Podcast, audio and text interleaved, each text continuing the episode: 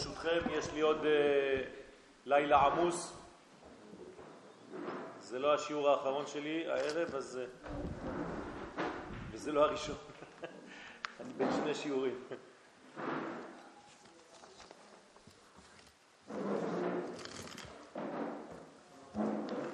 חודש טוב ומבורך.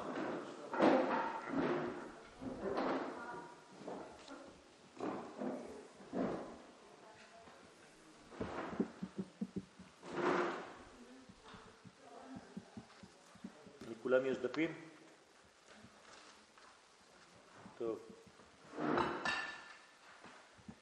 אה, בעזרת השם אה, חודש טוב ומבורך, אנחנו אה, פותחים את חודש אב ממש ברגעים האלה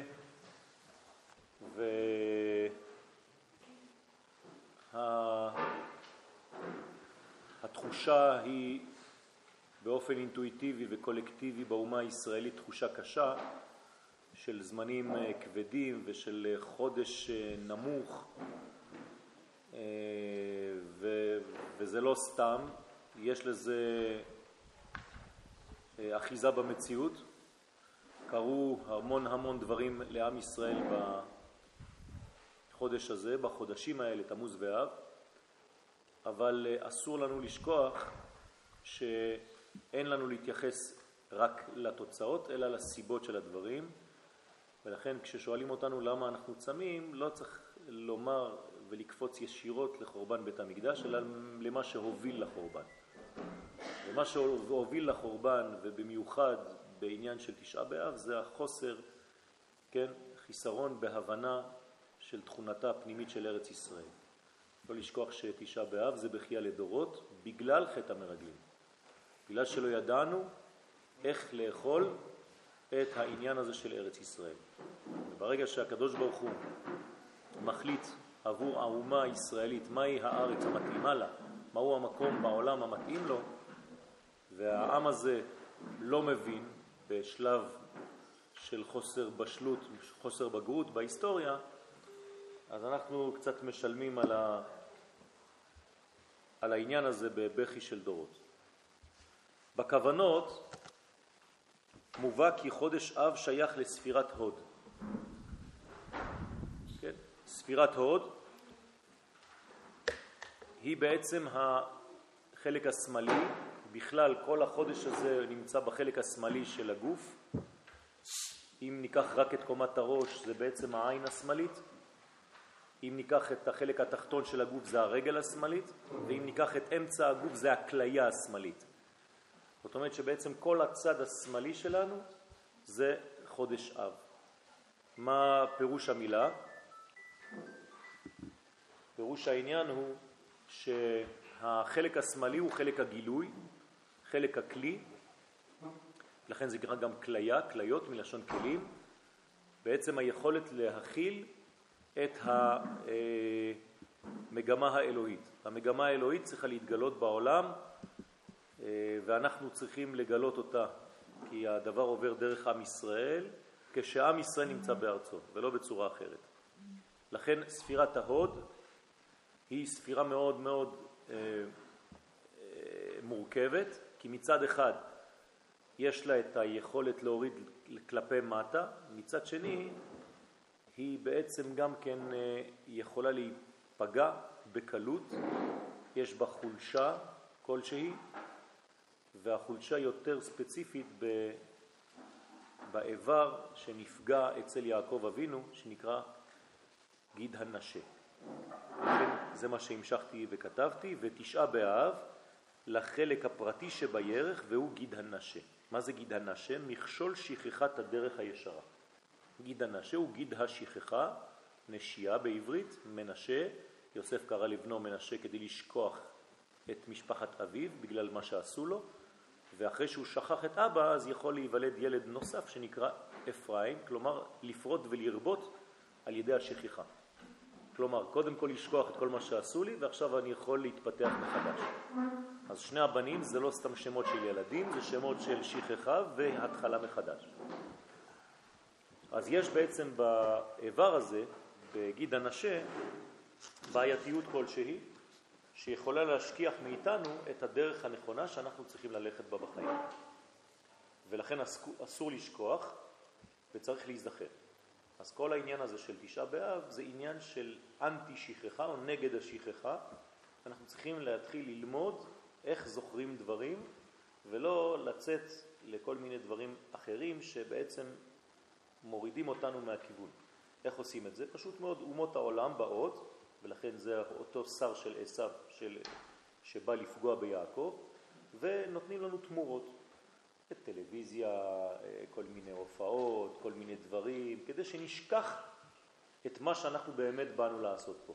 אז אנחנו הולכים קצת לאיבוד בכל מיני דברים, כן? כל מיני תוכניות, כל מיני עניינים, כדי להיות יותר בשקט. וכשאתה בשקט אתה כבר שוכח בכלל מה הייעוד שלך בעולם, בשביל מה באת, אתה חושב שאתה בשקט. העיקר זה להשכיח ממך את היעד האמיתי. ברגע שזה קורה, חז ושלום, אז יש פגם בגיד הזה, גיד זה לשון הגדה, כלומר המשכה, שאין יותר המשכה חז ושלום, כאילו הצינור נסתם, במקום להמשיך את השפע, אז השפע נתקע באיזשהו שלב בצינור הזה. אז זה מה שצריך לפתוח מחדש בחודש הזה. כלומר, במקום תשעה באב, אנחנו רוצים תשועה באב. כלומר, להפוך את המנגנון הכבד הזה למנגנון של חיים. הרי יש לנו הלכה, אסור ל... ל... ל... לחנך לאבל, כן? אה, כלומר, אם יש לכם אפשרות לקנות מגילת איכה או מגילת אסתר, אל תקנו מגילת איכה, תקנו מגילת אסתר. בסדר? כי מגילת איכה, כן, זה, זה דבר שהוא כבד והמובן שלה, כן, מושך אותנו כלפי מטה, למרות שיש בה דברים מאוד מאוד חשובים, אבל בהעדפה צריך להעדיף דבר שהוא יהיה נצחי, דבר שימשיך, כמו פורים. כן? תשעה באב יחליף את הלבוש שהוא עוטה היום ללבוש חדש, ללבוש מחודש. כלומר ללבוש האמיתי, מה ששייך לו בשורש. יעקב אבינו עליו השלום היה מלב, מלבר הקצוות, כן? ובכך כובש הגבורות תחת החסדים. כלומר, יעקב אבינו הוא בעצם מי שמחבר ומחוץ למערכת, כלומר הוא כל כך בתוך המערכת שהוא דומיננטי על כל המערכת, והוא בעצם מחבר את כל הקצוות, כן? ולכן הוא נקרא כובש את הגבורות. איך אפשר לכבוש גבורה? כמו שכובשים מלפפונים.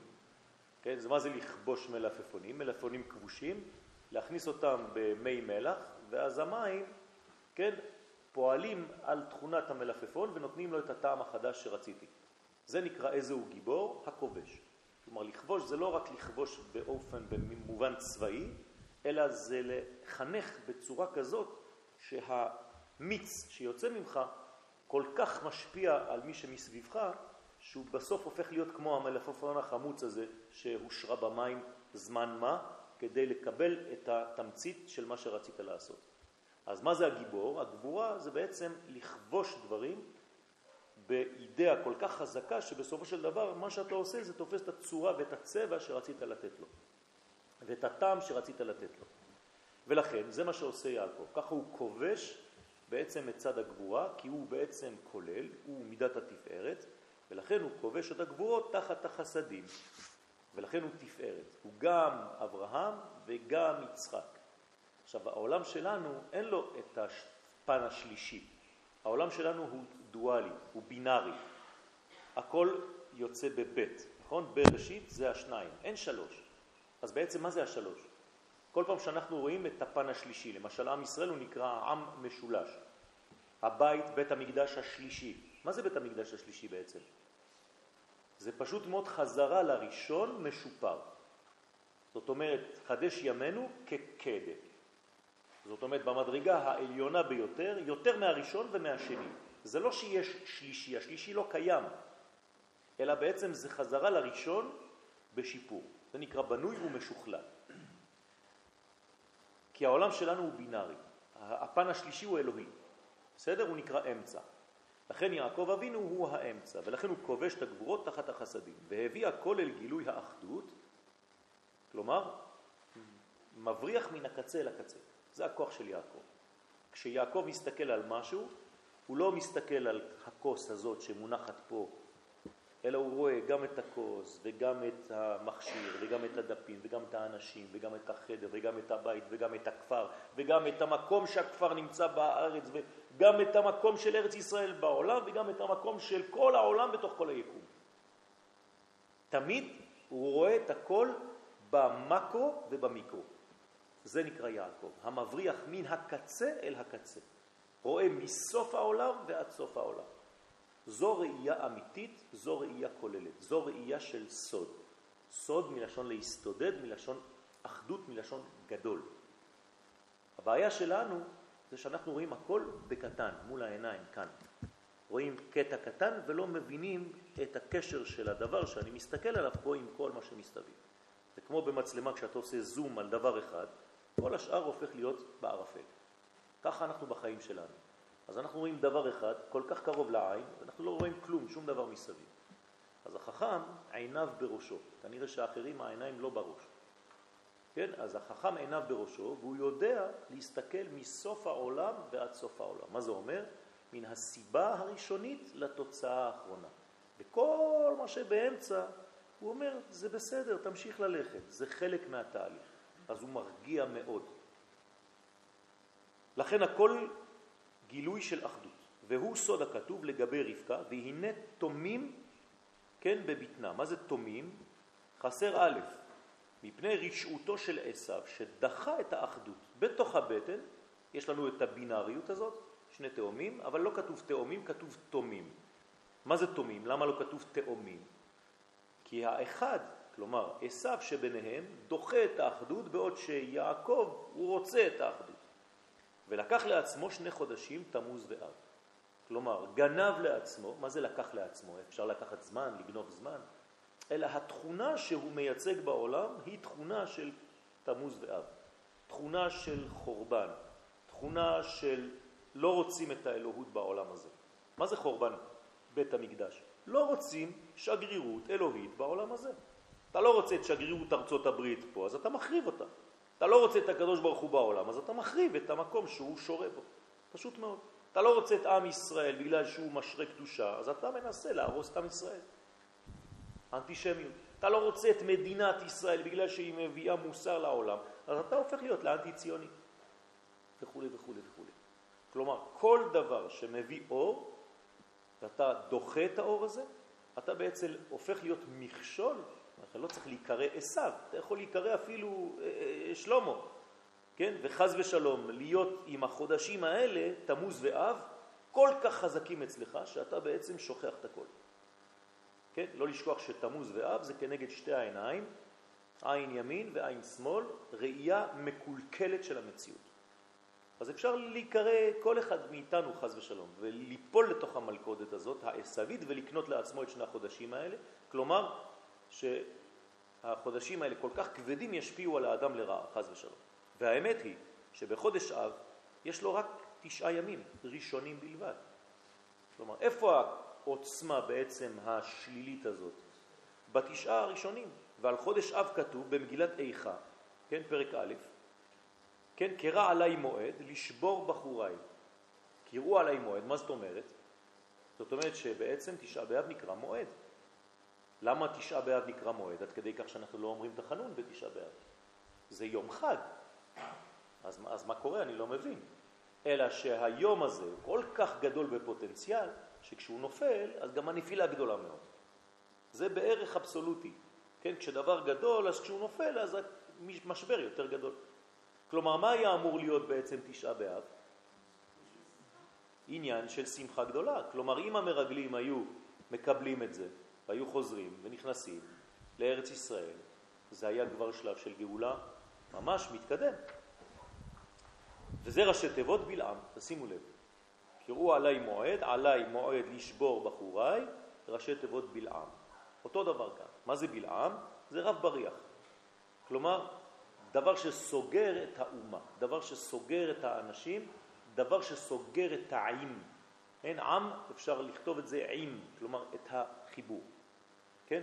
אהבת חברים, חיבור, שיש לו שליטה מבחינת עין רעה שלו, כן? כי הכל מתחיל בזה, ועין רעה של הנופלים ברשת זו כמו המרגלים, שבעצם העין שלהם הפכה להיות פה משובש, שבעצם הסיק מסקנות לא נכונות, לא אלוהיות, בגלל המנטליות האנושית. אני צודק, אתה הקדוש ברוך הוא אל תגיד לי מה לעשות, אני, מבחינתי זה לא מתאים לי.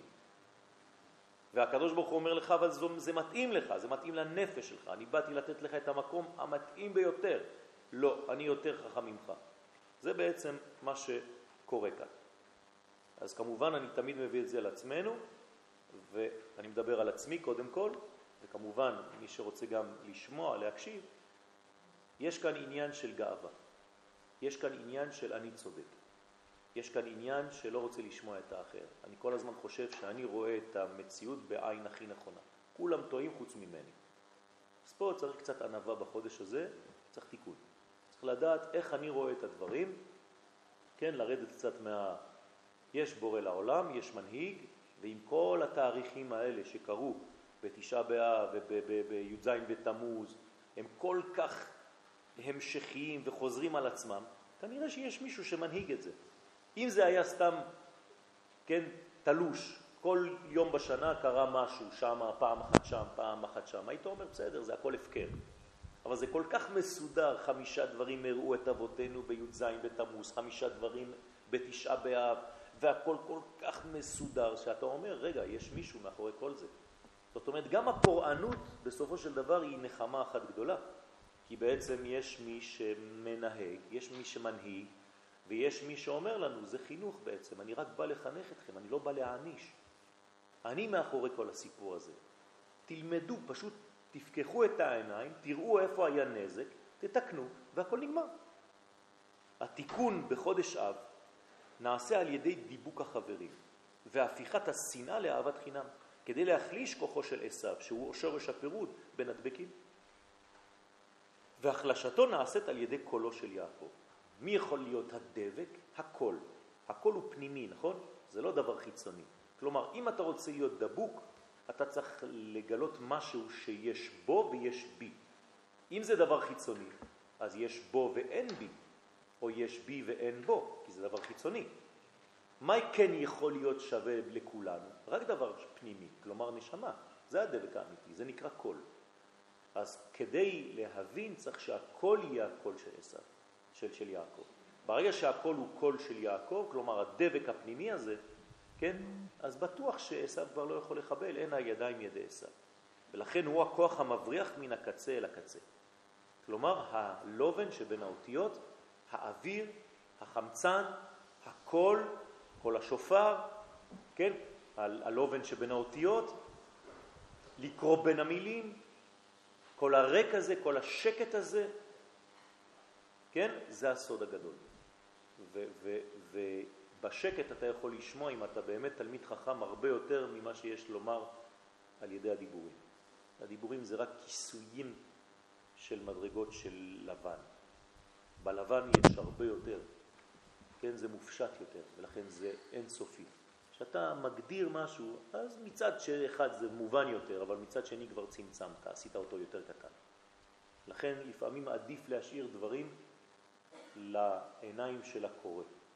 לא לעשות לו את העבודה יותר מדי קלה, כי אז הוא כבר לא עושה שום דבר. אז תתן לו רמזים אפילו בכתיבה שלך, אפילו בדיבור שלך. תשאיר רווח לבן שהלומד ירצה עוד ללכת ולהבין שלא הכל נאמר כאן. יש הרבה דברים שנשארו בחלל בכוונה תחילה. מה שמגלה את נשמת האומה הכללית, בבני ישראל הפרטים. כלומר, צריך לגלות את הכלל בפרט. זה הכוח של הכל. ובתרגום העניין לאותיות, יש לאחד את אותיות י' לאות ו'. ו' זה הכל. הכל מקבל מהמוחין י' וה' כדי להשפיע אל המלכות ה' האחרונה. זה בעצם מה שאנחנו עושים כל הזמן בלשם ייחוד. אם אתה לא עושה את הלשם מייחוד, אז זה כאילו שאתה אומר לשם פירוט. וכשאתה אומר לשם פירוט, קודשא בריחם משכינתך, חס ושלום, אז אתה בעצם משחק את המשחק של עשיו. עשיו זה לא בן אדם שהיה. עשיו זה כל אחד מאיתנו, חס ושלום. לפעמים ביום הוא עשיו, ולפעמים באותו יום הוא יעקב, ולפעמים הוא יעקב ועשיו כבר לא יודע בעצמו מי הוא. ואחדות זו, לא לשכוח שהם תאומים, כן? ואחדות זו שבאה על ידי קבלת המוכין חוכמה ובינה מבטלת כל הדינים מכנסת ישראל.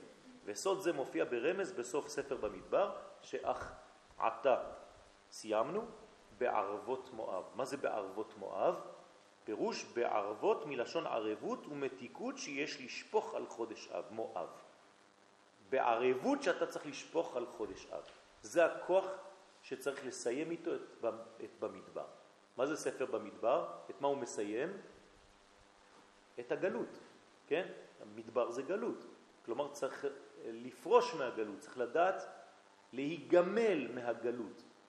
אנשים מתרגלים לגלות, כיף לחיות בגלות. הכי כיף לחיות בגלות. אתם יודעים, הכי קל לחיות בגלות. זה תענוג, אין לך מה לעשות. ולכן אנשים חיים בארצות הברית וכיף להם בשקט, כי הם לא מבינים, כי הם לא עושים כלום בעצם בחיים. העיקר שיהיה להם כיף. אבל לא עשית שום דבר, לא בנית משהו, לפחות לא לאומה שלך. כן? אז זאת בעיה גדולה מאוד, ואנשים הולכים לאיבוד בצורה כזאת. וזהו, המילה האחרונה, על ירדן ירחו. מה זה על ירדן ירחו?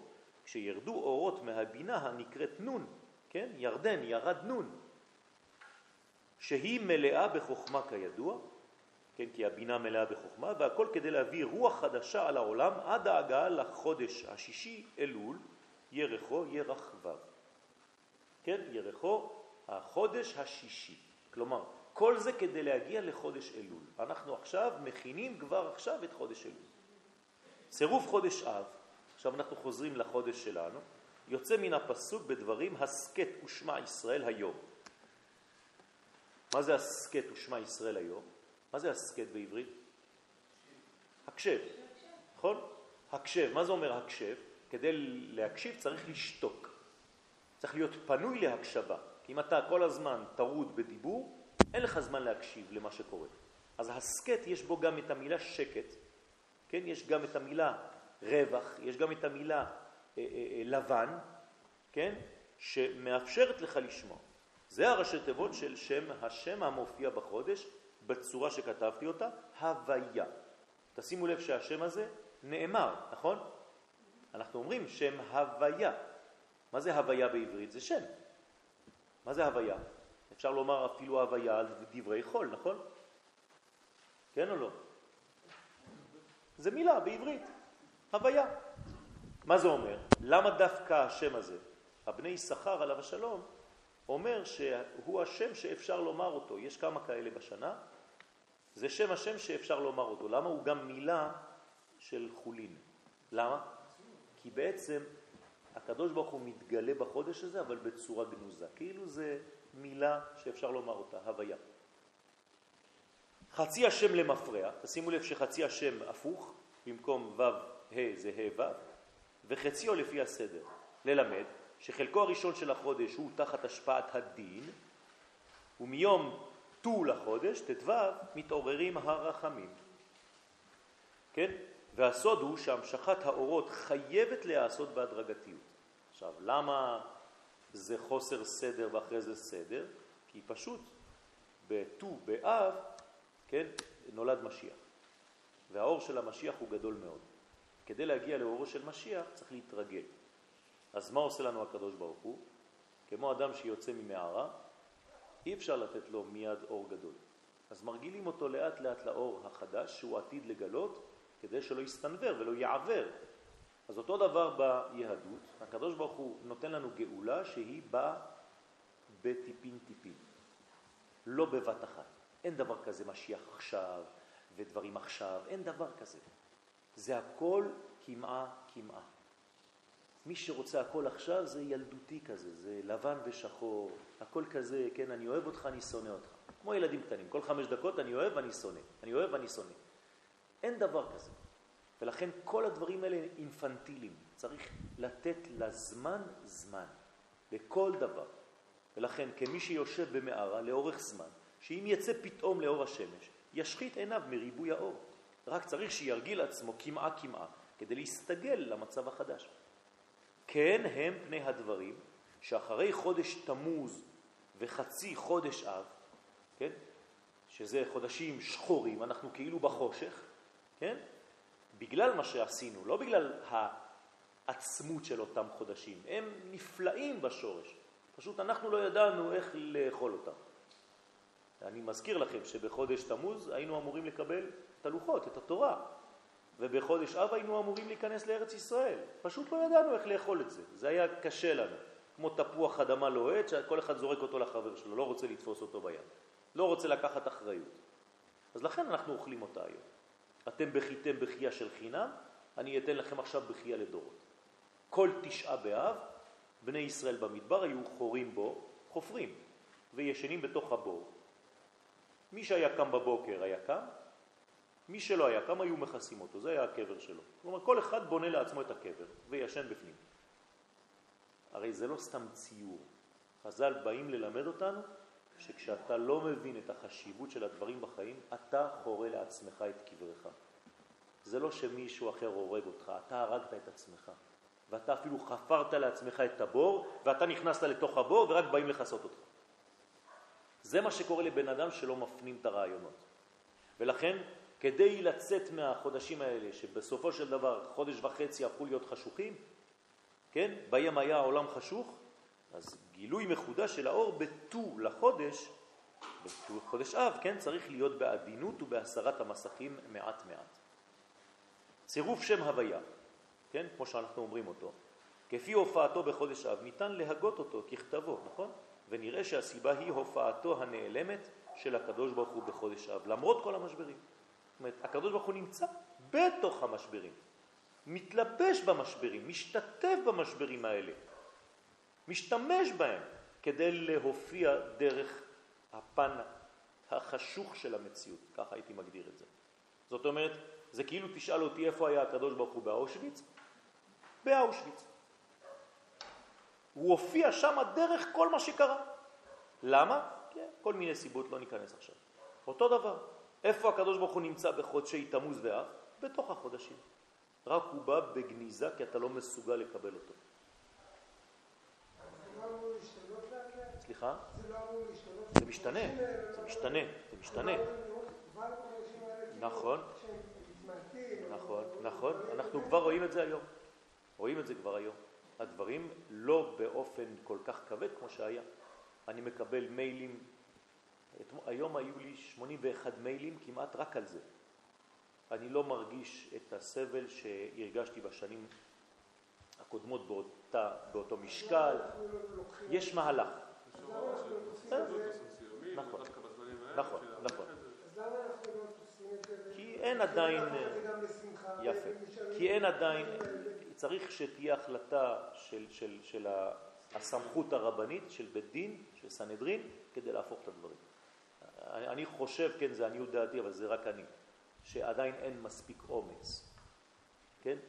וכשיהיה קצת אומץ יותר לאנשים לתפוס את הדברים בידיים באמת, הרבה דברים אמורים להשתנות בצורה שאנחנו היום כן חיים את ה... נכון, כן, אבל זה עדיין, כן, אבל זה עדיין, עדיין אה, אה, לימוד, כן? לחיות את זה ממש בפועל, כן, זה מדרגות ש, שצריך אומץ בשביל לשנות אותן. בסדר?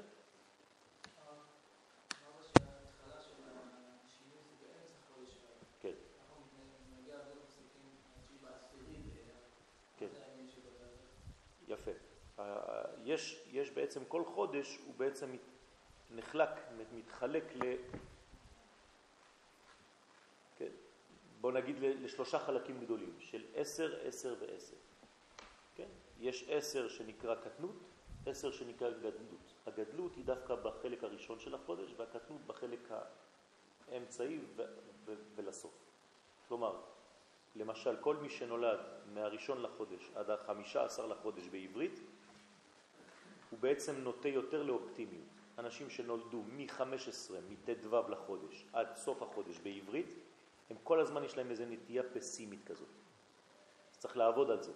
עכשיו אני נותן לכם קצת אה, טיפים, שאנשים שכל הזמן מרגישים איזה מין דיכאון כרוני כזה כל הזמן, זה בגלל שגם כן שהם נולדו בחלק השני של החודש, והם צריכים לעבוד על עצמם. עכשיו, אם תיקח את זה ואת זה, אז נשארים בעצם אה, עשר ימים באמצע, עשרה ימים באמצע, שהחמישה הראשונים הם עדיין עלייה, והחמישה של כיוון הצד השמאלי, הם כבר מתחילים את העניין של הירידה.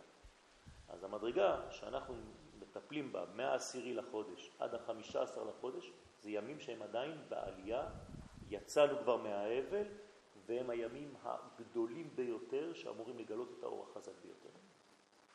אין להם עדיין תפקיד היום במציאות, זה אמור להיות חג בעזרת השם לעתיד לבוא. כן? אז אני אתן לכם רק חשבון קטן שתבינו. אם היינו מקבלים את התורה בי"ז בתמוז, נכון? איפה זה קיבלנו את זה? בהר סיני, נכון? עכשיו, כמה זמן יש מהר סיני לארץ ישראל? 11 יום, נכון? תעשו חשבון, מי"ז בתמוז עוד 11 יום, אנחנו בערב, בערב ראש חודש אב. עכשיו, כלומר, היינו אמורים להיכנס לארץ ישראל מתי? עכשיו, בראש חודש אב. כלומר, ראש חודש אב היה אמור להיות חג הגאולה, הכניסה לארץ ישראל. עכשיו, למה אנחנו לא עשינו את זה? לא הבנו שום דבר. אם היינו עושים את זה, היינו חוגגים שמונה ימים, כי ככה האדם הראשון חגג כשהוא ראה שהאור הולך וגדל, כי שמונה ימים זה מעבר לטבע, היינו מגיעים לתשעה באב. תשעה באב היה הופך להיות השפיץ של כל השמחה. תראו המס... איך החשבונות מדויקים. מה? מה 13?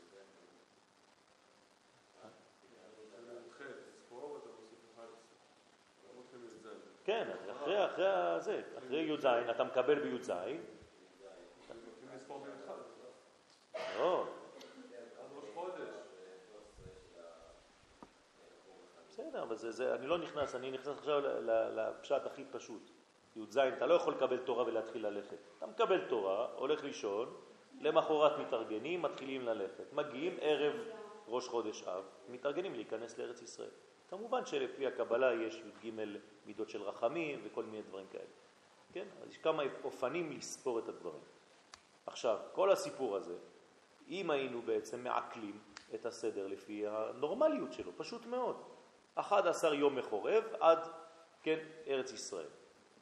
ברגע שאתה לא יודע לעשות את הדברים האלה, אתה לא מעכל את הדברים האלה, אתה לא רוצה לבנות את הדברים כמו שהקדוש ברוך הוא תכנן בשבילך, כן? אז כל הדבר הזה הופך להיות לאיזה מין נזק אחד גדול שאתה כבר לא יודע איך לצאת ממנו. אז עכשיו אנחנו צריכים להפוך את כל המנגנון הזה. אז הימים האלה, כן, היינו חוגגים אותם שמונה ימים, היינו מגיעים לתשעה באב.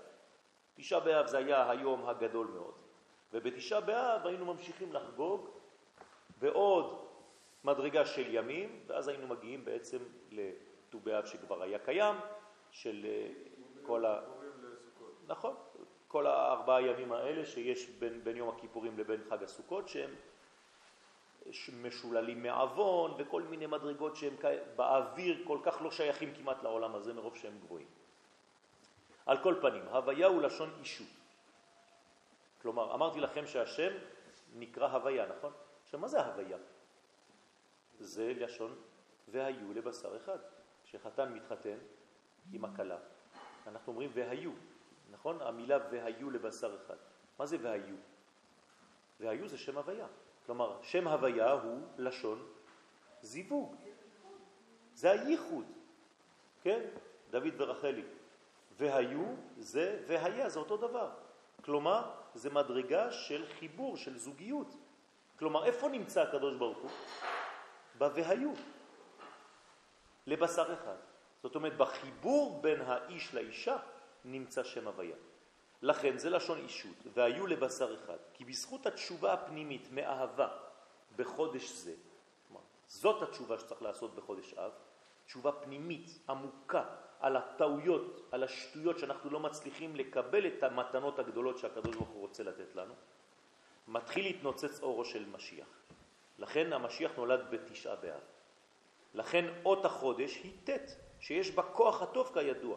כמו שאומרת הגמרא בבבא קמא, דף נ"ה, הרואה ט' בחלומו, סימן יפה לו.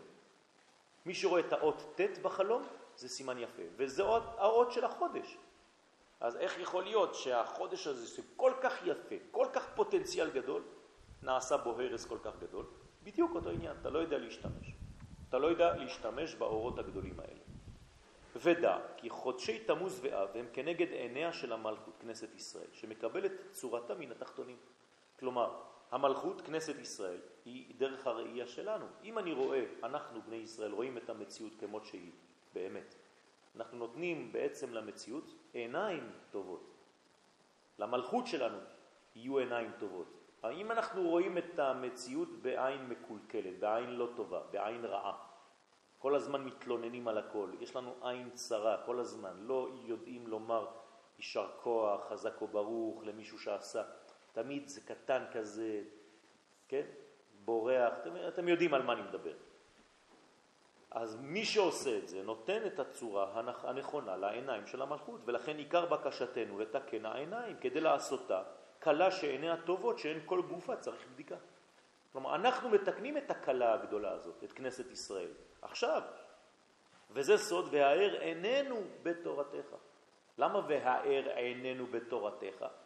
שיאירו העיניים בתורת השם דווקא, לא בתורה הקטנה שאתה רוצה לעשות לעצמך, בתורתך, לא בתורתי.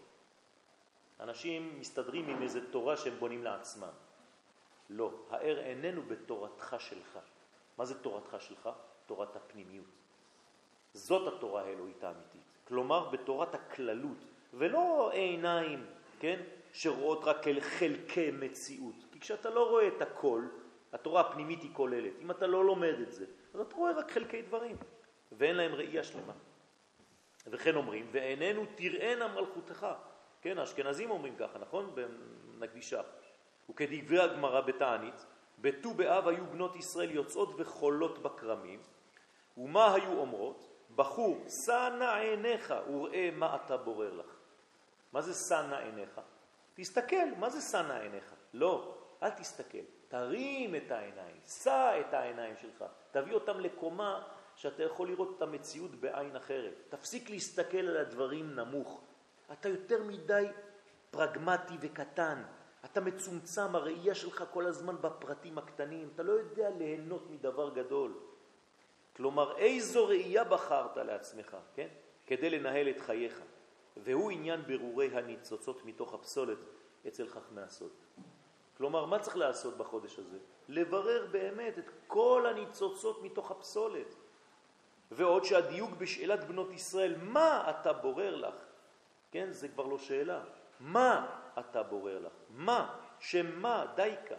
שהבירור אינו נעשה אלא באמצעות השם הזה, שנקרא שם מה, כידוע. למי שקצת למד פנימיות, מה זה אומר? לצורה הנכונה, בפשט עכשיו אני חוזר, לצורה הנכונה שלך לשאול שאלות. כן? לפעמים יש תלמידים ששואלים שאלות לא בשביל לקבל תשובה. הם רק רוצים ככה לזרוק איזה משהו עם קצת ציניות בפנים. אז הרב, אם הוא חכם, הוא כבר קולט את הצורה, ואז הוא עונה להם בצורה שיבינו שבעצם הוא לא רוצה לענות. למה? כי הוא לא שואל שאלה אמיתית. רק לשאלה אמיתית יש תשובה. לשאלות ציניות כאלה שבאות רק כדי להכפיש, כדי לקלקל את האווירה, כן, זה, זה, לא, זה לא מה אמיתי. מה אמיתי זה גם שם קדוש, זה שמו של הקדוש ברוך הוא. רק על ידי מה אמיתי, כן, מה זה בגמטריה גאולה, זה בגמטריה אדם. רק כשאתה בן אדם אמיתי ושואל שאלה אמיתית לעומק, אז אתה בעצם מקבל תשובה. התשובה כבר קיימת. אם השאלה שלך היא אמיתית, יש לך כבר תשובה, היא קיימת לפני השאלה אפילו ששאלת. אבל המה זה, השאלה הזאת, האמיתית, תאפשר לך לגלות את התשובה שכבר קיימת. אם אתה לא תשאל שאלה אמיתית, לא תהיה לך תשובה אמיתית. ובכלל, כשתספור הימים בין ט"ו באב לראש השנה, יצא לך גם כן מה ימים, 45 ימים. כלומר, זה הזמן לבנות את עצמי כשאלה אחת גדולה, כן? כאדם אחד. ורק אז מתחדשת מלכותו יתברך, תבינו טוב, כן? לכן בימי בין המצרים יש להישמר מנפילות, זה עכשיו. מה זה להישמר מנפילות? יש איזה מין נטייה לדיכאון כזה, ו- וצריך להיזהר מאוד מאוד, כי זה בעצם מעשה שטן. זה מעשהו של עשיו, להשכיח ממך לאן אתה הולך. זה כמו אנשים שמכינים חתונה, וכל כך מתעצבנים עם האולם וכל מיני מה שיש באמצע, שהם שוכחים שהם הולכים לכיוון שמחה. אז אתה מסתכל עליהם, אתה אומר לי, אתה מתחתן? אתה תגיד לי, אתה כל, כל הפרצוף שלך מצוברח. למה? בגלל שההוא עצבן אותך עם ההוא, והג'קט שלך לא יצא בצבע הנכון, ואמרת ל-200 איש יבואו, פתאום יש לך רק 180, מה נעשה עם ה-20, וכל מיני בעיות, בכל מכל כל, ואתה בכלל לא נהנה מההכנה, מההליכה לחתונה.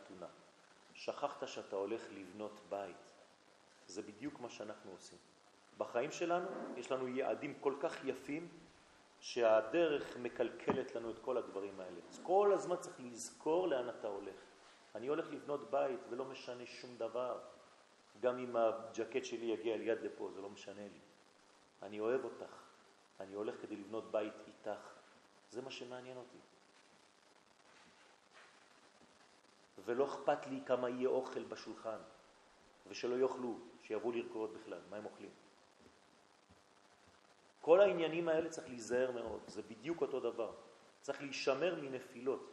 כלומר, היצר הרע בחודש הזה ירצה להפיל את האנשים, ולא את האנשים הפשוטים, דווקא את האנשים החכמים. למה?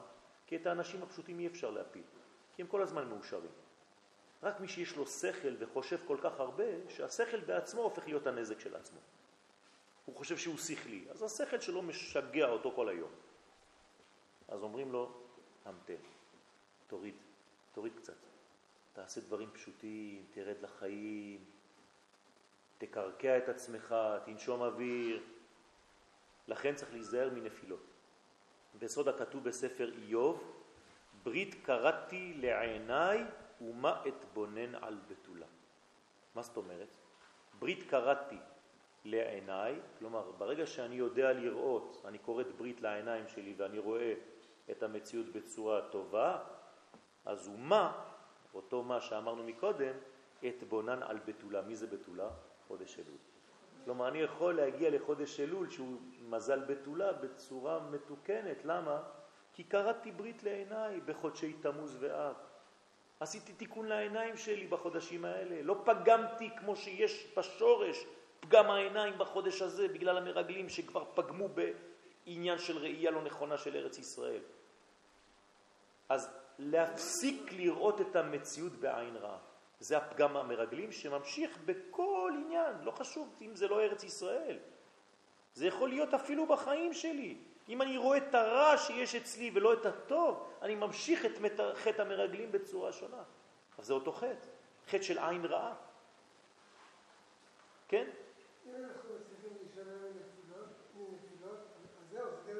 נכון, נכון. אז אנחנו כבר לא צריכים לעבוד בחודש אלול, ולא... אז אתה תעבוד, אז תעשה פינישים, כן? תעזור לאחרים. כן, תעזור לאחרים. לא, תעזור לאחרים. אי אפשר לגמור, לגמור זה להיות הוא. אתה אף פעם לא תהיה הוא, גם אני לא. אבל אנחנו נוטים להתקרב כמה שיותר לגלות אין סוף. זה אין סוף, אין לזה סוף, אין. כן? זה כמו איוב, כן? איוב בא ומתלונן. הקדוש ברוך הוא נותן לאיוב רק תשובה אחת. מה הוא אומר לו? מה? יפה מאוד. איפה היית ביוסדי ארץ? מה הוא רוצה לומר לו? תגיד לי, אתה מצחיק אותי באמת, איוב. אתה רואה פרט אחד של כל המציאות, ועכשיו אתה בוכה על הפרט הזה. איפה היית כשאני עשיתי את הארץ? אתה רואה את התמונה מההתחלה עד הסוף? לא, אתה רואה את הבעיה שלך מול העיניים, וזהו, כל העולם שלך זה הבעיה הזאת.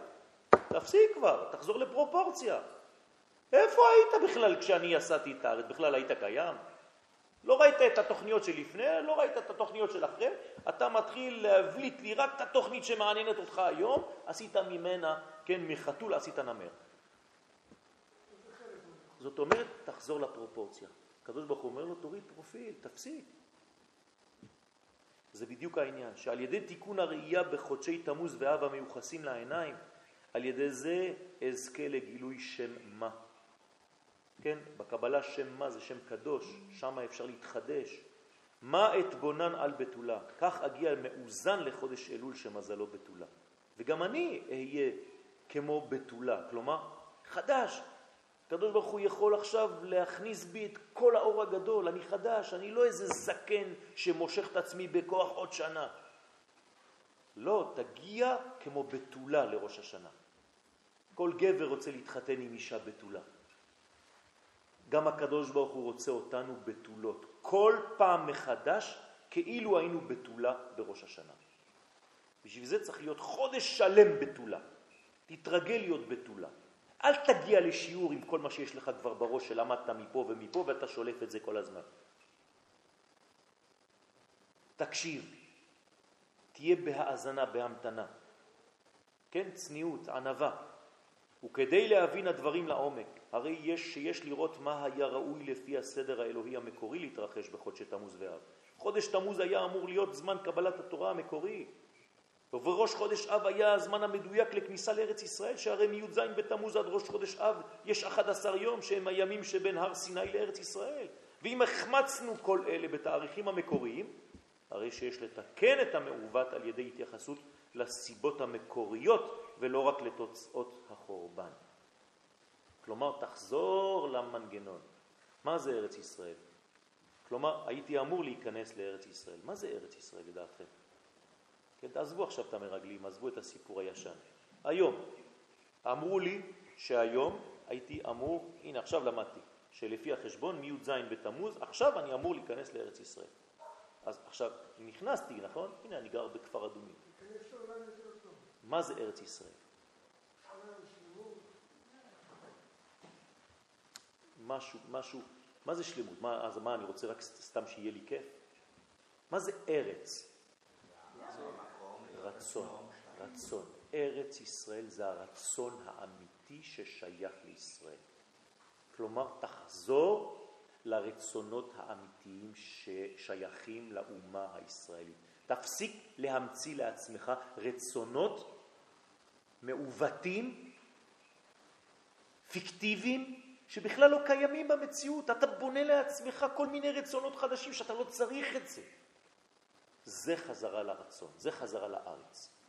כלומר, היום צריך לחזור לרצון האמיתי, מה אני צריך בחיים כדי לקדם את האינטרס הגדול של יופי העולם, של ביסום העולם. כל אומות העולם מתייחסות רק לבטן של עצמן, רק לטבור, לפופיק של כל אחד. רק עם ישראל דואג באמת לכל האנושות. אז בוא נהיה כנים גם אנחנו, האם אני כפרט דואג גם לאנושות כולה? או שאני באמת גם אני סתם דואג לכל העניינים, האינטרסים הפרטיים שלי? זה צריך לשאול עכשיו. עכשיו, בערב הזה. זה הרצון, זה ארץ ישראל.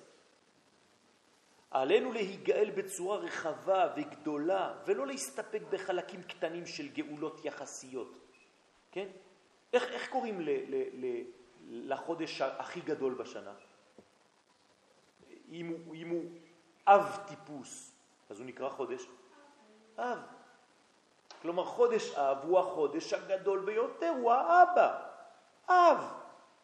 ואנחנו במה אנחנו מסתפקים? מסתכמים, מסתפקים באיזה אבא קטן. איך קוראים לאבא קטן? אביב בניסן. כלומר, אנחנו חווינו איזה מין חוויה של גאולה בניסן, ואנחנו אומרים, אה, זהו, אביב, מספיק לי. במקום להיות אב, אתה מעדיף להיות אביב. תמיד. קטן. לא, תתרחב, תגדל, תרצה להיות אב. באמת, במובן הכללי, המכסה. מה? נכון, זה מה, ש, מה, מה, ש, מה שמתוכנן בשביל עם ישראל, אנחנו מתוכנתים לזה. אב המון גויים. עלינו להשיב את התכונה האמיתית של חודש אב, להיגאל באב ולא להסתכל בחיקוי אביבי, כן? אביב שווה אב קטן. אז כולם עכשיו רוצים להיות אה, האביב הערבי, האביב, כל אחד ימציא לנו איזה מין אביב קטן. אז זה כבר חיקוי, יאללה נעבור, עזוב, תן להם להתעסק באביבים, אנחנו צריכים להתעסק באב. זה כמו שהולכים, האנשים הולכים לכותל. כבר לא הולכים לבית המקדש, הולכים לכותל. למה? אה, מספיק. מה, מה אני צריך, מה אני צריך משהו? יש לי כותל, יש לי אבן, אמרו לי שזה הכותל, נגמר, אני בוכה פה, שם איזה פתקה קטנה ומספיק לי. אין לנו כבר ראש לדעת שאנחנו רוצים את בית המקדש יותר עמוק. רוצים את ה... שמו לי משהו מול העיניים, ואני מסתכל... היו מרחיקים אותי עוד 15 מטר, מבחינה מנטלית, הייתי מתפלל ל-15 מטר מאחורה, אותו דבר. אנחנו קטנים בראש. צריך ללכת קדימה, לא לפחד. זאת המנטליות של עם ישראל, שכל הזמן מתקדם. כשהגעתי לכפר לפני 20 שנה, החודש, 20 שנה, כן, הכנסתי את שני הילדים שלי הגדולים שיחיו, הם היו בני שנתיים, שנה וחצי ושנתיים וחצי, והכנסתי אותם לגן, שהיה, כן, לא היו הרבה ילדים בכלל. והדבר הראשון שראיתי בגן זה שהגננת, ככה באתי להסתכל ככה, לא, לא היינו עובדים עדיין, הגננת הפכה את כל השולחנות, את כל הכיסאות שמה באמצע הגן, שמה את כל הילדים מצד אחד והיא הלכה מהצד השני.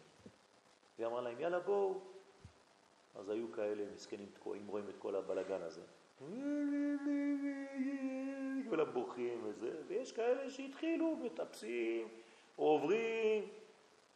אמרתי, הנה, זאת, זאת המנטליות הישראלית. שום דבר לא סופי. כל הזמן אפשר להתגבר, תעלה, יכאב לך קצת, אבל אתה בונה את הבית שלך, אתה בונה את המשפחה שלך, אתה בונה את הזוגיות שלך, אתה בונה את החיים של עצמך. כל דבר קטן לא צריך לעצור אותך. החודש, כן, החושך שבחודשי תמוז ואב, כן, עניינו להוליד געגועים. למה הקדוש ברוך הוא נתן לנו את הזמן הזה? כדי שנהיה בשקט. אתם רואים את, את הטון אפילו. אני מדבר בטון כזה של אה, בכוונה. אנחנו צריכים שקט. מה זה השקט הזה? כדי להתחיל להתגעגע מחדש. אתה צריך ריק, אתה צריך שקט. תפסיק את הבלבולים, תפסיק את הרעש, שקט. תתחיל להקשיב לעצמך, כן? לתלמידים שלי במכון מאיר, כשאני נכנס בתחילת השנה, אני אומר להם, תפתחו את כל הסמארטפונים שלכם. אז הם חושבים שאנחנו כבר אה, משוכללים וזה. אז אני אומר להם, תפתחו את היומן. יפה. חודש תשרה. תגידו לי את כל הפגישות שיש לכם. מתחילים להגיד לי, לי יש מפגש עם זה, לי יש מפגש, השיעורים של הרב ולחנפנים. כן, כתבנו את כל השיעורים וזה וזה וזה. ואני שואל אותם שאלה אחת, ואני כל הזמן בטוח בתשובה. מי כתב שיש לו פגישה עם עצמו? אף אחד. אף אחד כבר לא פוגש את עצמו.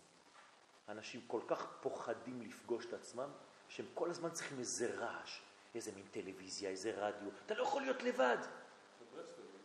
כן, כן. אז, אז זה, זה חשוב מאוד, המפגשים איתי. אני האדם הקרוב ביותר אליי. אם אני לא נפגש עם עצמי, מתי אני אפגש? מתי ניפגש? כל פעם שיש לכם בעיה אתם רצים ממקום למקום כדי לקבל תשובות. אף פעם לא לקחתם חמש דקות כדי לשאול את האני הפנימי, תן לי תשובה. הרי זה הרב הכי קרוב אליך, הוא בפנים. זה מה שצריך להוליד החודש הזה, געגועים ותשוקה לאור, לאור מחודש ולבניין מחודש.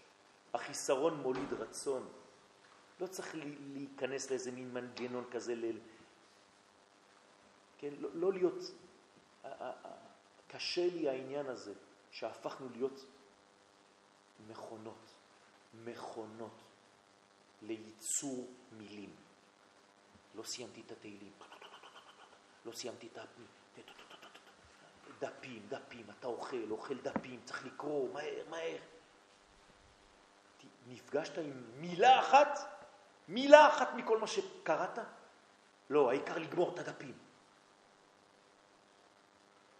צריך להוליד רצון מחדש. אדם שלא רוצה, חבל על כל מה שהוא עושה. גם חינוך ילדים. אל תכניסו לילדים מודעות, תכניסו לילדים תשוקה ורצון לרצות את הדבר. זה החינוך האמיתי, לא להכניס לו עוד חומר. יש לו כל החיים ללמוד עוד חומר. תכניס לו את הרצון לרצות. אדם שרוצה, אף אחד לא מפסיק אותו. אדם שלא רוצה, תן לו את כל מה שאתה רוצה לתת לו, לא אכפת לו. צריך להתחיל לרצות, להתגעגע לרצות. והעמידה בצד האחורי והאפל בא להעצים אצל כל אחד ואחד רגשי אהבה וחיבור מחודשים. ממש להיות אנשים חדשים, רעננים. קחו לעצמכם כמה ימים, הפסקה. זה סוד מה שאמרו באותה גמרא הנ"ל שבט"ו באב הותרו השבטים לבוא זה בזה. למה הותרו לבוא זה בזה? כי היה נתק, ופתאום יש געגוע של חיבור. חודש אב הוא היכולת לגלות את האחדות. א', בריבוי העולמי ב'. זה נקרא אב, האלף בתוך הב'. והוא סוד השם אב, להתקדם מן המצב הארור, כן? סוד א', כלומר חוסר גילוי האחדות, אל הברכה שנרמזת באות ב'. אז א' ב' זה ארור וברוך. חצי חודש שאתה לא יודע לאן ללכת, וחצי חודש פתאום שאתה יודע שהאלף פשוט צריכה להיכנס לתוך הבית. והוא סוד השם אב. מזלו של חודש אב הוא אריה. וכן תשעה ימים מראש חודש אב עד שעת התענית, כלומר מעכשיו עד התענית יש מניין אריה שעות, 216 שעות, בול, עד כניסת הצום. למה? כי מה זה אריה? מי שמתנהג באותם ימים בתכונת הגבורה של הארי, עליו נאמר לא יירא. אריה ישאג, מי לא יירא? מה זה לא יירא? אז במובן השלילי, כשהאריה שואג אתה פוחד.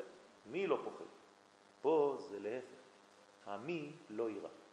מי שיש לו את התכונה של האריה, שלא יפחד. הוא אף פעם לא יפחד. הפחד כבר לא נמצא אצלו. כי הפחד בעצם נמצא אצל האנשים שאין להם מספיק יראת השם. אז במקום יראת השם נכנס פחד זר, שנקרא פחד. ברגע שאתה מסלק אותו לפחדים ויש לך יראת השם, לא פחד קטן של עונש, יראת השם, אין כבר מקום לפחדים הקטנים של כל דבר שבא ומפחיד אותך. אז הסוד הזה, בעזרת השם ללכת איתו, כן, אני מדבר כמובן לעצמי, אני לא בא חס ושלום לתת איזה מין אה, מגבוה, ממש בצניעות ובגובה של כולנו, אנחנו חברים, ממש לנסות לראות את המציאות בעין אחרת, בעין טובה, בעין בונה. לראות שהכל בסופו של דבר, כן, איפה היית כשיסעתי את העולם? על מה אתה מדבר? אתה לא רואה את התמונה הכוללת, תפסיק לשפוט כל דבר. כן, אלא אם כן באמת יש לך ראייה כל כך רחבה. אז בעזרת השם נדע לראות שגם השלבים, לפעמים צריך להתכופף ולתת לגל לעבור. בעזרת השם לדעת שהשלב הזה צריך להוליד אצלנו געגועים. אז בעזרת השם נחזור בעוצמה, כן? אפילו בתשעה באב, בעוצמות בעזרת השם מחודשות, כי מה זה לידת משיח? לידת משיח זה לידת הרוח בתוכי. לא מדבר על המשיח בחוץ, תפסיקו לזרוק הכל בחוץ. בתוכי צריך להתעורר בחצי היום של תשעה באב רוח מלך המשיח. אני מלך המשיח, כל אחד מאיתנו צריך לעורר את זה. ואז המלך בעצמו האמיתי יופיע. כן? זה, זאת עבודה של כולם. אנחנו כולנו איברים בתוך גוף אחד קוסמי גדול. וכל איבר צריך להכיר את הפעולה שלו ואת העבודה שלו ולהתחיל לעבוד. וכולם לטובת הכלל הגדול הזה. אף אחד לא עובד לטובת עצמו, כולם לטובת האורגניות הקולקטיבית הגדולה הזאת. יהי רצון שבעזרת השם החודש הזה יהפך בקרוב מאוד למה שהוא באמת היה במקור, זאת אומרת לימים של שמחה, של שפע, של ברכה, שנכיר גם באהבתנו לארץ הקודש, בזה אנחנו מתקנים את חטא המרגלים, וגם בקבלת אור השם בעולמנו, שבזה אנחנו מתקנים את חטא שבירת הלוחות. אמן כן יהי רצון. חודש טוב.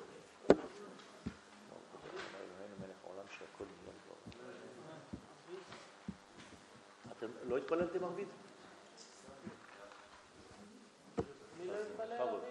מי לא התפלל